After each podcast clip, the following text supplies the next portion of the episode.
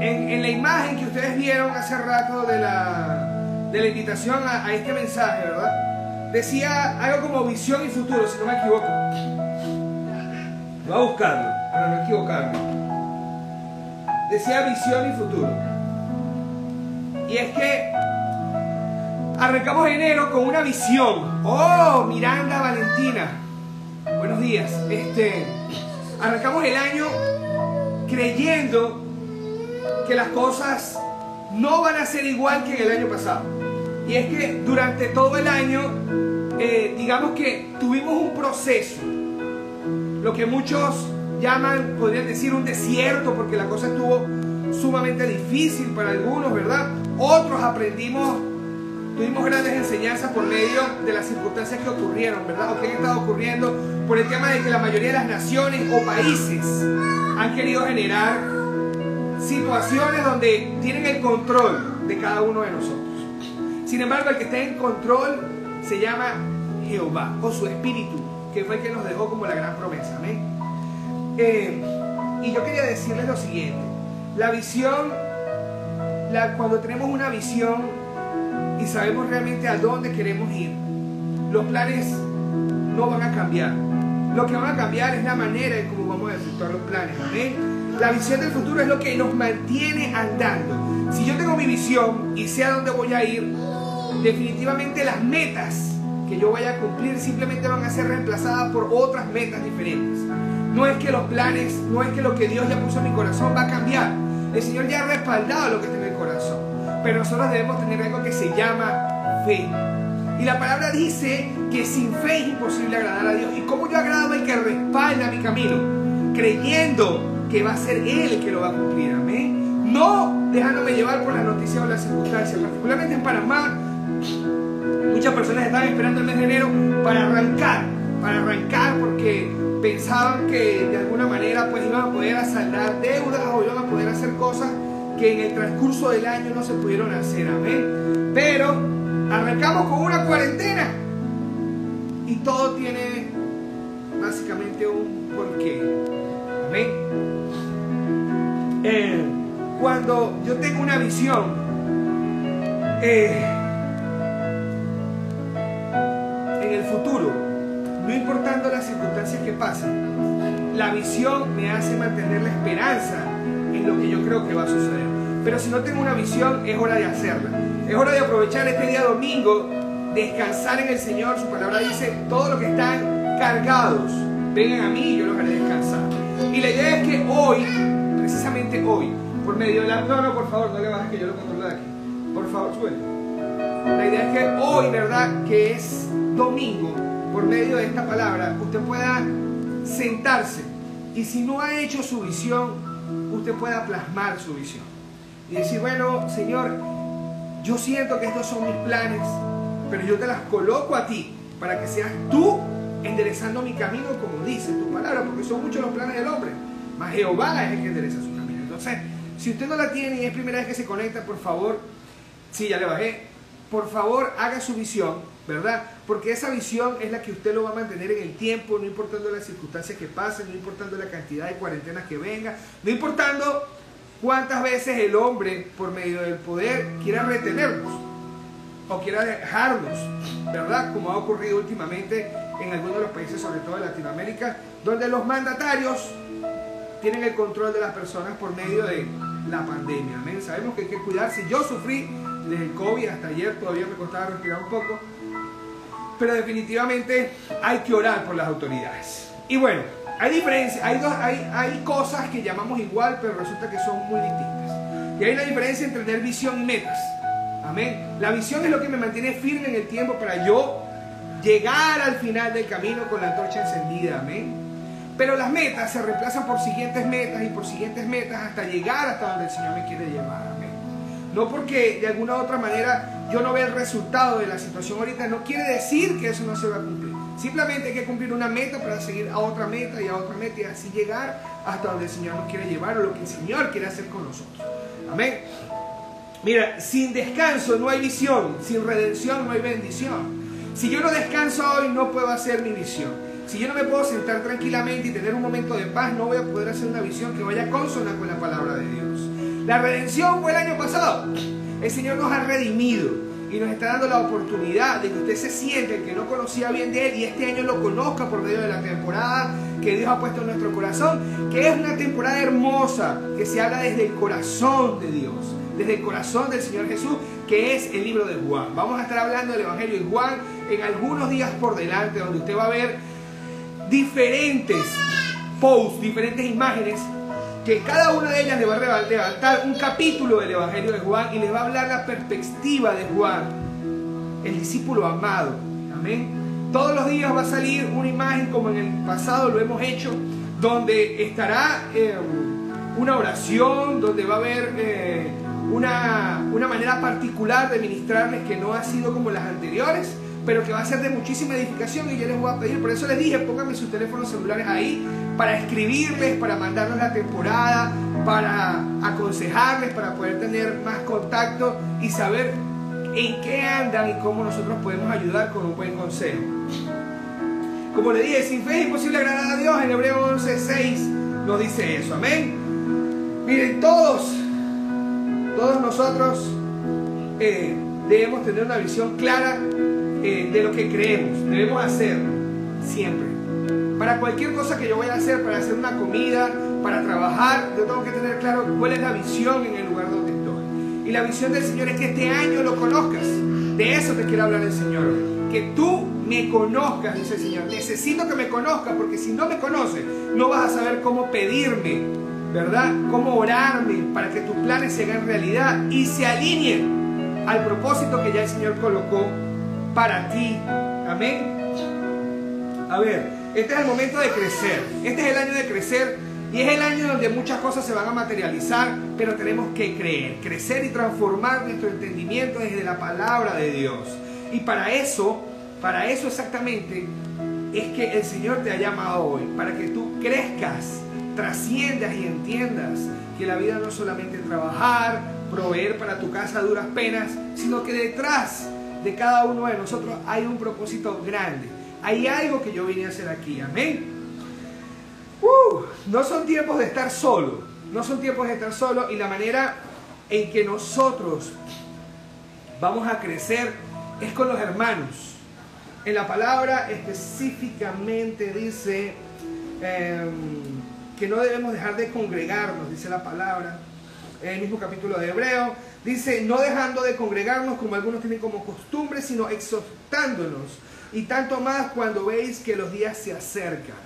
Es hora de congregarnos de manera digital, de unirnos a un grupo, a una iglesia, a cualquiera donde usted se identifique.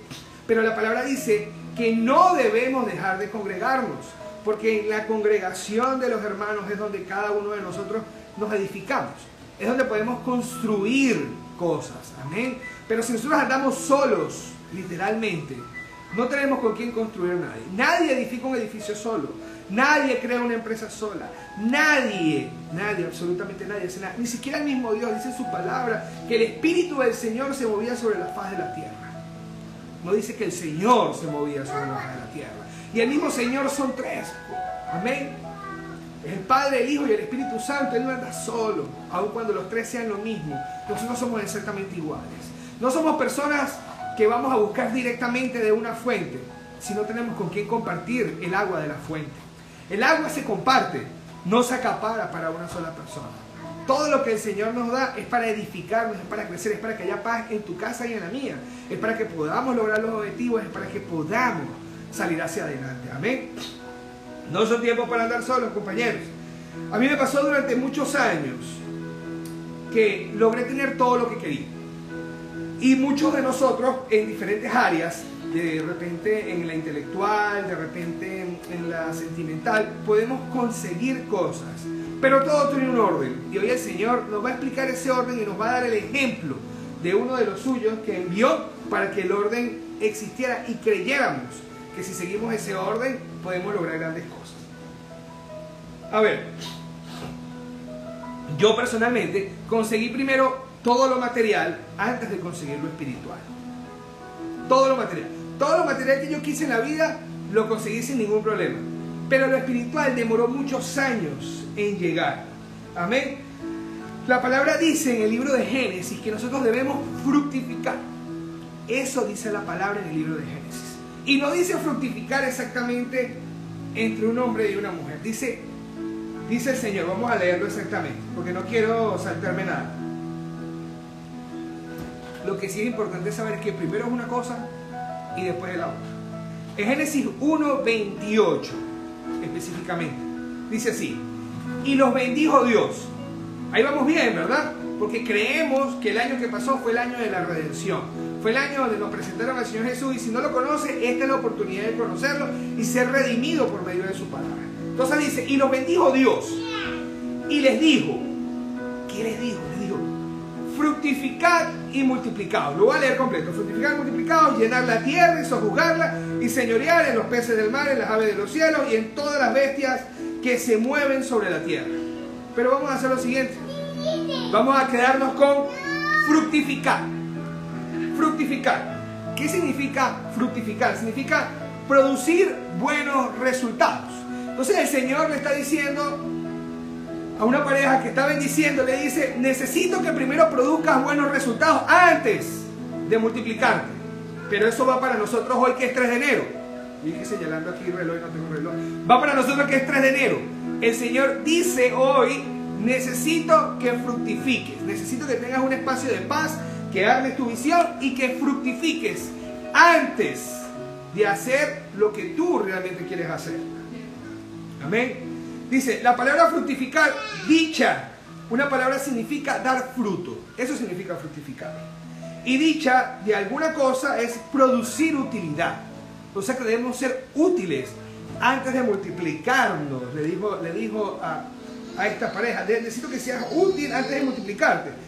Debemos ser útiles a Dios primeramente. Cuando nos referimos a una mujer significa de ser de utilidad a las personas que lo rodean. Una madre debe primeramente fructificar antes de tener a sus hijos. Igual que un padre. Amén, porque debe ser de utilidad para los hijos o para la familia. Esa que escuchan ahí en mí. Una persona fructifica cuando progresa en todas las áreas de su vida y progresa almáticamente. Entonces, si, si a ti te pasó como a mí, que empezaste al revés y primero te multiplicaste, tuviste hijos antes de fructificar, el Señor dice, vamos a echar atrás. Yo necesito que antes de que vayas a hacer cualquier cosa que quieras hacer, primero fructifiques. El Señor dijo, madura. ¿Cómo me molestaba cuando me dijeron que yo tenía que madurar? El Señor te está diciendo hoy, necesito que madures, necesito que me ames, necesito que me conozcas. Hoy necesito que tengas equilibrio. Hoy necesito que hablemos más de padre a hijo, dice el Señor. Yo necesito que te arrodilles más y que hables menos, dice el Señor. Yo necesito hoy que tú fructifiques antes de yo de bendecir tus planes, antes de yo aprobar tu visión, antes de yo apoyarte en lo que tú vas a hacer, yo necesito que tú fructifiques. Y es que la relación que existe entre padres e hijos o madres e hijos cuando tú le dices a tu hijo, yo necesito primero que tú organices el cuarto antes de que vayamos al parque. Porque es que los planes del niño son ir al parque. Pero los planes del padre primeramente o de la madre son que tú organices el cuarto. Entonces, primero es una cosa y después la otra. El Señor dice hoy, fructifica, fructifica. Necesito que primero madures, que te sinceres conmigo, que te arrodilles, que te inclines en humildad para yo respaldar tus planes. Si no, no vamos para el parque, dice el Señor. Amén. Entonces, eh, como les dije, fructificar no es necesariamente entre una mujer y hombre antes de multiplicarse. Fructificar tiene que ver con todas las áreas de la vida, tiene que ver con el trabajo. Si tú en un trabajo no eres lo suficientemente maduro, responsable y no das frutos dignos de tu puesto de trabajo, no vas a ascender en el trabajo, no vas a seguir en el trabajo. Igual pasa, igual pasa con las iglesias, igual pasa con los negocios.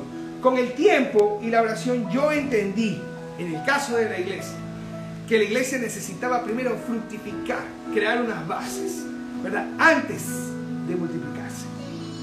Y es que es muy delicado que la familia se multiplique sin conocimiento, sin madurar. Y lo digo de mi parte, que tengo un hijo en otro lugar, tengo hija en otro lugar.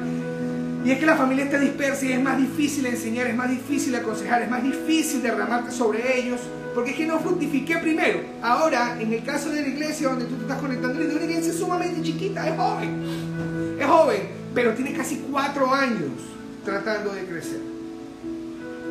¿Ves? Pero ahora la iglesia ha fructificado y sigue fructificando para poder crecer y llegar a más personas y que el consejo y la palabra de Dios nos llegue a todos, de una manera especial que podamos captar. Fructificar, fructificar, fructificar. Eso es lo que tenemos que hacer, amén. Sentarnos y madurar nosotros mismos.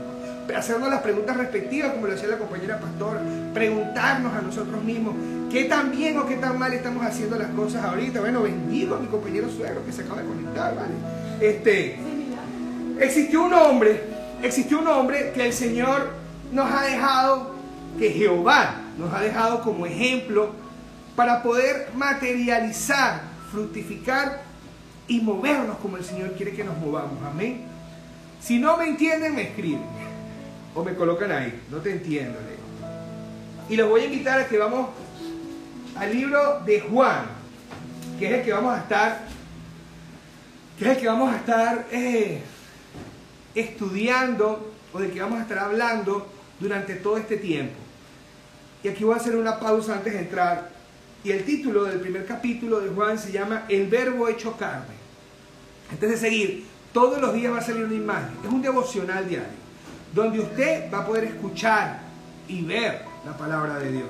Y la va a compartir, porque usted se va a apropiar de esa palabra. Amén. Voy. Primera de Juan. Voy a leer del, todo el primer capítulo, básicamente. No, todo el primer capítulo no. Voy a leer primera de Juan 1 hasta el 18. Si me siguen, ¿verdad? Voy. En el principio era el verbo. Y el verbo era con Dios. Y el verbo era Dios. ¿Quién era el verbo? El Señor Jesús. Este era el principio, este era en el principio con Dios. Dice, todas las cosas por Él fueron hechas y sin Él nada de lo que ha sido hecho fue hecho.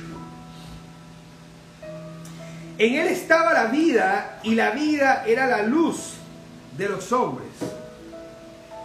La luz en las tinieblas resplandece y las tinieblas no prevalecieron contra ella, dice en el capítulo. Vamos a saltar un momentico al Génesis. Y en el Génesis dice exactamente me quedé la luz en las tinieblas resplandece y las tinieblas no prevalecieron contra ella. Y cuando vamos al principio de la creación, dice así, y la tierra estaba desordenada y vacía y las tinieblas estaban sobre la faz del abismo y el Espíritu de Dios se movía sobre la faz de las aguas. Y dijo el Señor, sea la luz y fue la luz. Y vio Dios que la luz era buena y separó Dios la luz de las tinieblas. Y así como lo dice aquí en Juan 5, la luz en las tinieblas resplandece. Y las tinieblas no prevalecieron contra ella. Nunca jamás la oscuridad va a prevalecer contra la luz, que en este caso reflejaba que era el Señor Jesús. Hubo un hombre enviado de Dios, el cual se llamaba Juan. Y me van a ir ayudando a buscar Mateo 3 del 1 al 3. El que pueda un hombre enviado de Dios, el cual se llamaba Juan. Eso está en Mateo 3, 1, 3. Y es bueno leerlo porque ahí lo habla desde otra perspectiva. Ya lo encontré. ah, te gané. No, mentira. En aquellos días, dice Mateo 3, 1, dice, en aquellos días vino Juan el Bautista. Oye, gracias. En aquellos días vino Juan el Bautista predicando en el desierto de Judea y diciendo, arrepentíos porque el reino de los cielos se ha acercado. Pues este es aquel de quien habló el profeta Isaías. ¿No les llama la atención que el título de la, de la, predica se llama, el, de la no, del primer capítulo se llama El verbo hecho carne? Pues en aquel, pues este es aquel quien habló el profeta Isaías cuando dijo, voz del que clama en el desierto. Preparad el camino del Señor y enderezar su senda. Eso pasó hace 700 años, más o menos, de que Mateo lo hablara y que Juan lo dijera. Hija, por favor. Amén. Ah, ok. Eso pasó muchísimo antes. En el momento que el profeta Isaías lo hablaba, dijo, la voz, tu voz que clamas en el desierto, ¿verdad? Enderezar el camino del que viene. Dice así, voz del que clama en el desierto, prepara el camino, prepara el camino. Y muchos de nosotros como padres somos Juanes, que preparamos el camino de los que vienen, de los que van creciendo, de los que van llegando. No solo pasa como pasa en la iglesia, nosotros como padres somos unos Juanes que debemos preparar el camino de los hijos de nosotros que van por delante. Y entonces es impresionante cómo se puede conjugar el verbo en el pasado, en el presente, en el futuro. Y el mismo Jesús, 700 años antes, el profeta Isaías dice, tú Juan que, estás, que vas a clamar en el desierto, mira, prepara el camino del Señor Jesús que va para allá. Llegan 700 años, ¿oíste? Así es que pasan las cosas con Dios. Sigo. Él el, enviado, el hombre enviado por Dios, era Juan. Este vino por testimonio para que diese testimonio de la luz. ¿Quién era la luz? El Señor Jesús es la luz. A fin de que todos creyéramos en Él. Ese era el trabajo de Juan. A ver, no era la luz, sino para que diese testimonio de la luz. Juan no era la luz, sino que Juan iba a dar testimonio del que realmente era la luz. Aquella luz verdadera que alumbraba a todo hombre venía a este mundo. En el mundo estaba. Y el mundo por él fue, fue hecho. Pero el mundo no le conoció. Dice su palabra al principio, cuando leímos en Génesis, ¿verdad? Dice, en el principio lo creó Dios, los cielos y la tierra, y la tierra estaba desordenada y vacía, y las tinieblas estaban sobre la faz del abismo, y el Espíritu de Dios se movía sobre la faz de las aguas. En un principio estaba el Señor Jesús, el Hijo, el Padre y el Espíritu. En un principio. A ver, y el Señor Jehová decidió, ¿verdad? Enviar a su Hijo. Y en el versículo 11 dice, a los suyos vino y los suyos no le recibieron. Era judío, iba al pueblo judío, no le recibieron. En Lucas, específicamente, del 9 al, del 9 al 16, nos expresa, el Señor Jesús nos explica, Él mismo nos va a explicar, para que entendamos por qué no le recibieron. Lucas, les dije, Lucas 20, muy lejos yo ya. Lucas 20, yo estoy aquí. Ajá, el título que aparece ahí es así, los ladrones malvados. El Señor Jesús explica aquí claramente la parte de que, vuelvo aquí, a los suyos vino y los suyos no le recibieron en Juan. Dice así, el mismo Señor Jesús comenzó a decir al pueblo una parábola.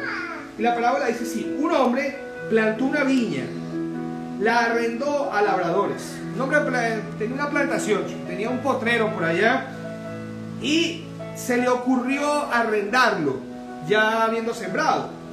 Y se sentó por mucho tiempo. Se ausentó, se fue, el que alquiló se fue, el dueño. Y a su tiempo envió a un empleado, básicamente, a los labradores que estaban allí, para que le dieran del fruto de la viña. O sea, este señor alquiló un potrero, un terreno, con una siembra, lo alquiló, y bueno, al tiempo, ¿verdad? Se ausentó y dijo, voy a mandar, voy a mandar a uno de mis empleados, ¿verdad? Para que me traiga del fruto de la viña. Pero los labradores le golpearon y le enviaron con las manos vacías. Cualquier parecido con la realidad en un país muy hermoso es pura coincidencia.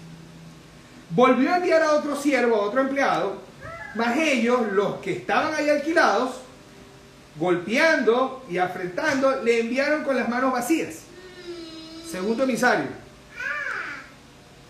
Volvió a enviar un tercer siervo, mas ellos también a este echaron fuera y lo hirieron. Ya en esta oportunidad le pegaron, pues, básicamente. Entonces el señor de la viña dijo, ¿qué haré? Enviaré a mi hijo amado.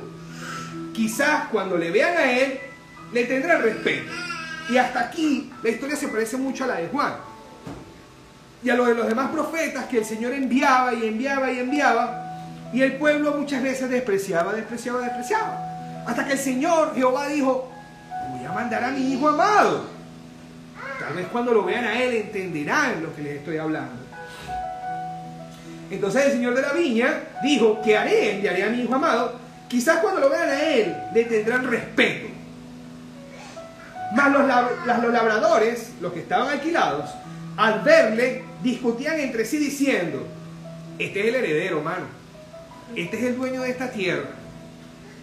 Venid, vamos a hacer algo, vamos a matarlo. Para que la heredad sea nuestra. O sea, vamos a matar al hijo del dueño para yo quedarme con sus tierras.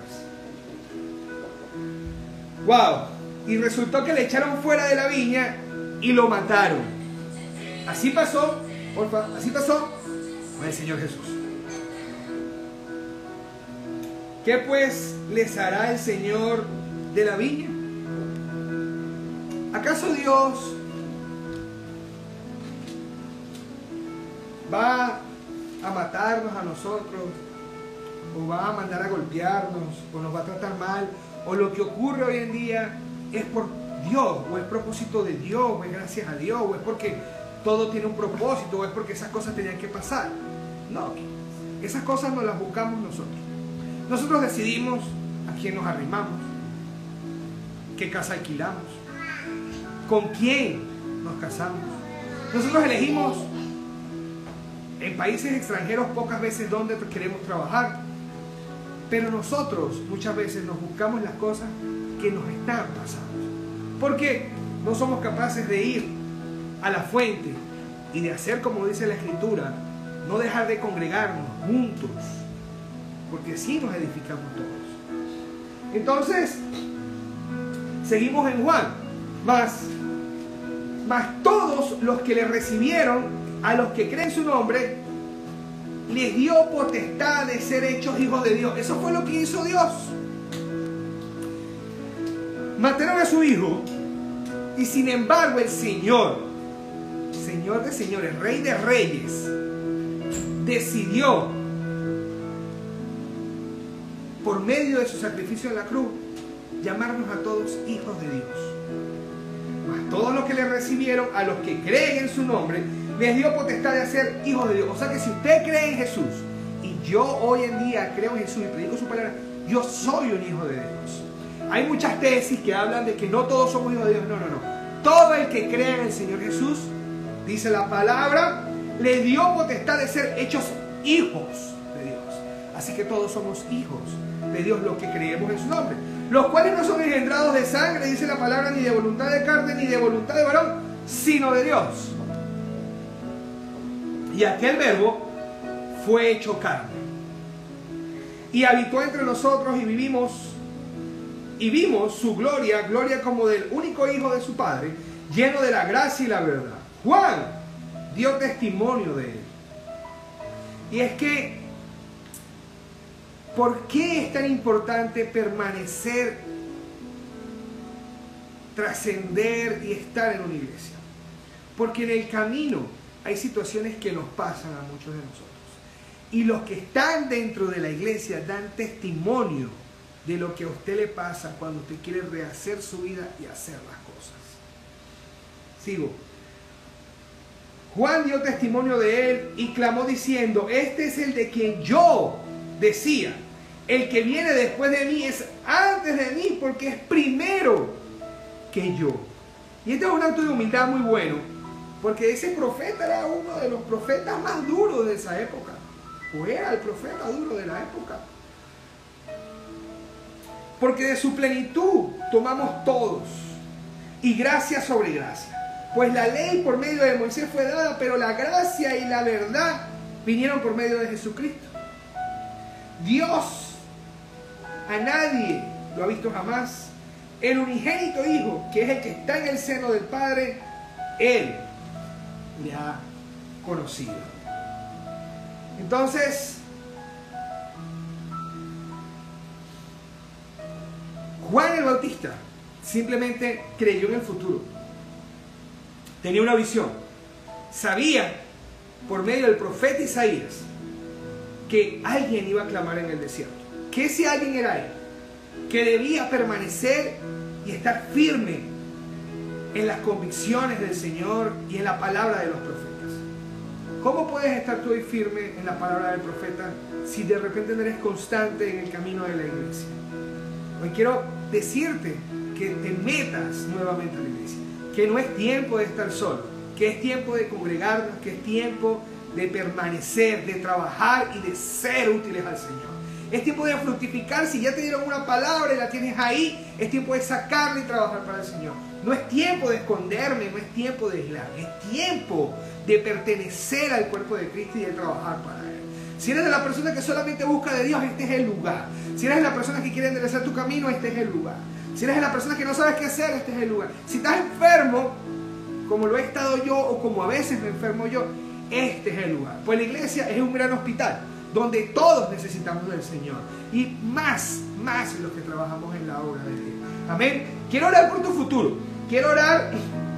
Me gustaría, ¿verdad? Que juntos conjugáramos los posibles verbos, pero el verbo más importante se llama Jesús. Jesús, el Espíritu de Dios habló en el pasado por medio del profeta Isaías diciendo que vendría uno. En el presente Juan el Bautista habló del Señor Jesús. Y hoy, dos mil años después, seguimos hablando del Señor Jesús. ¿Cuál es la diferencia entre Juan y nosotros? El tiempo en el que vivimos. Somos Juanes que debemos de venir y proceder al arrepentimiento. Y eso nos va a doler y la transformación es un dolor descomunal que nadie puede evitar. Pues no nos podemos saltar los procesos, tenemos que cumplir los procesos. No puedo esquivar las balas, si vienen para mí, son para mí, es para un propósito. Debo permanecer y trascender en el tiempo que me tocó vivir. Tenemos que ser como ese Juan, debemos ser Juanes. Juanes que estemos claros de que somos instrumentos del Señor y no el mensaje. De que vamos a hablarle a otros, pero no podemos hablar desde nuestra carnalidad ni desde nuestro conocimiento, sino desde el Espíritu para que las cosas cambien definitivamente. Esta es la oportunidad. ¿Cómo nos preparamos para un mejor futuro? Aprendiendo a conjugar el verbo y no queriendo ser el verbo. El verbo solo es el Señor Jesús. Fue el pasado, es el presente y es el futuro. Y es el único que puede cambiar nuestro presente según el propósito que tengamos en nuestra vida. En su palabra dice que contamos con una esperanza futura, lo dice en Proverbios 23, 18. Y eso es lo que el Señor quiere, no quiere que perdamos la esperanza, que mantengamos firmes nuestras convicciones en el futuro y que por sobre todas las cosas nos preparemos, nos preparemos, así como, como los padres lo dicen a los hijos, estudia. No, el que tiene que estudiar eres tú, el que se tiene que preparar eres tú. Tú le dices a los hijos, los castigas porque no estudian. Pero tú estudias para la vida, tú te has preparado para la vida, tú has buscado el manual del fabricante. En estos días escuché a las mamás diciendo que a la mamá no le dan un manual. Compañeras, aquí está el manual. Este es el manual. La iglesia es el maestro. La iglesia es la maestra, perdón. La iglesia es la que acobija. La iglesia es la que te enseña por medio del manual. Sí hay un manual. Las decepciones son normales en los hijos. Las risas son normales en los hijos. Pero el manual está. Lo que pasa es que creemos que no es poderoso. Pero te estoy hablando de alguien que en el pasado, en el presente y en el futuro sigue dando de qué hablar después de más de 5.000 años. Hay un manual. Madre, ¿cómo que no hay un manual? Hay un manual. Hay un manual, pero solo lo enseña la iglesia. No lo pueden enseñar hombres y mujeres por su cuenta, yendo a la fuente y poniendo conceptos retórico sobre la vida cuando el único que enseña verdaderamente es el Espíritu de Dios por medio de su iglesia. La iglesia está para edificar, para enseñar. Es ahí donde está el manual. Así que yo quiero orar hoy por el futuro. Quiero orar hoy porque de los 27, 28 que están conectados ahorita, puedan definitivamente tomar la decisión de estudiar para la vida, si no lo hicimos antes. Este es el momento de estudiar para la vida. Te metemos en la palabra de Dios y ver, oye, mi Biblia está un poco fea. de meternos en la palabra de Dios y ver, vamos a comprarle un forro, de meternos en la palabra de Dios y ver qué quiere el Señor. Definitivamente que yo haga según las circunstancias que estoy. Te bendigo, Erlín, y a él, y a, y a Este, este es el momento de meternos con Dios. Lo que pasó, ya pasó. Pero tenemos la oportunidad de ver realmente el futuro que el Señor quiere para nosotros. ¿Y sabes qué quiere? Quiere un futuro de prosperidad, quiere un futuro bendecido para cada uno de ustedes y para mi persona. Aún cuando tú veas que en el tiempo la cosa se pone más cuesta arriba, es donde es probada nuestra fe para ver qué tanto creemos en el Señor que puede hacer a través de su iglesia. A través de su iglesia. No a través de cualquiera. Entonces, si tú te congregas en una iglesia o no te congregabas antes, te recomiendo que visites una iglesia digital, que vayas a la iglesia. Eso sí, no escuches todas las iglesias, escucha una iglesia y escucha un par de predicadores. Métete en esta temporada que se llama Crece y Transforma. Debemos crecer espiritualmente, debemos fructificar para poder multiplicar. Debemos fructificar primero para poder montar un negocio. Todo el mundo estudia, la mayoría de las personas, el ingeniero tiene que estudiar para poder levantar un negocio. ¿Y sabes qué? Es el que le tumba el diseño al arquitecto. Todos debemos estudiar el manual del fabricante, la escritura. No para, para darnos, eh, ¿cómo se dice? No para, para decir, ah, a Josué le pasó, a mí me pasó, no importa. No, es para aprender de lo que le pasó a Josué y no hacer lo que Josué hizo. ¿Ok? Sino hacer las cosas mejor de las que Josué hizo.